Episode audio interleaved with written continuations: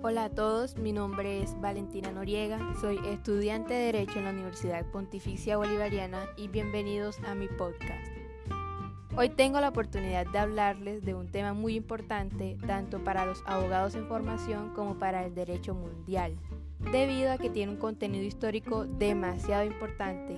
y además de que debería ser estudiado por todos los ciudadanos para adquirir cultura y conocimiento sobre nuestras bases jurídicas. El tema del cual les voy a hablar es la familia neorromanista,